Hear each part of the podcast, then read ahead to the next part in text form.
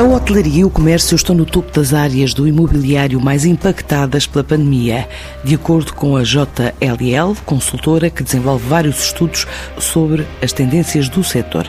Sem esquecer a área de escritórios e serviços, nem a logística e distribuição, Pedro Lencastro, o diretor-geral da empresa, fala da importância dos negócios online nestes segmentos de atividade. O comércio já estava num, num processo de transformação, mesmo antes da pandemia, mas está agora a ser acelerado, porque o comércio é uma questão de experiência e conveniência. Se for mais conveniente comprar online, nós vamos fazê-lo. Agora, a quantidade de espaço que é necessário vai ser inferior para a ocupação das lojas do que era há cinco anos atrás.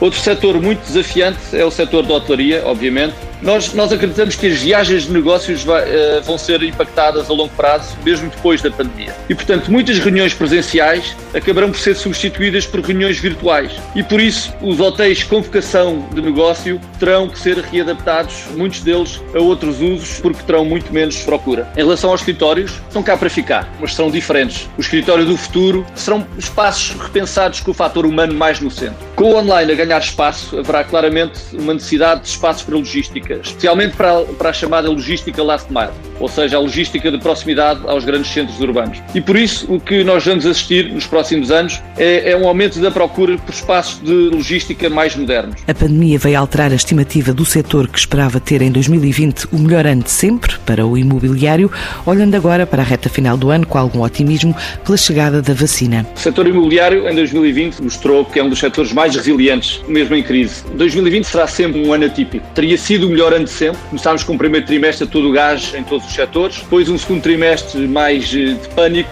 que nunca tinha havido um lockdown entramos num mundo novo, um mundo bastante desconhecido. No terceiro trimestre, a vida começou a voltar um bocado ao normal, os mercados começaram a recuperar lentamente e as transações acabaram por acontecer em todos os setores do imobiliário. Neste quarto trimestre, a vacina passou de miragem a realidade e, portanto, é uma questão de tempo e tudo voltará à normalidade. E, portanto, sente-se mais confiança e sente-se uma maior quantidade de investidores voltam ao ativo e à procura das melhores oportunidades. Apesar do impacto Covid-19, o setor imobiliário espera fechar o ano a crescer estima mais investimento para 2021. O mercado em si vai continuar com muita liquidez, com esta dinâmica de taxas de juros tão baixas e por isso os investidores, sobretudo internacionais, vão continuar a dizer presente a Portugal e vão continuar a ajudar a modernizar o nosso parque imobiliário. O balanço do ano 2020 será positivo para o imobiliário de uma forma geral por um lado, os preços acabaram por estabilizar e, por outro, o volume de transações manteve-se bastante elevado. Ah, estamos a estimar para o investimento comercial um ano com 2,7 bilhões de euros transacionados, ou seja, será o terceiro melhor ano de sempre.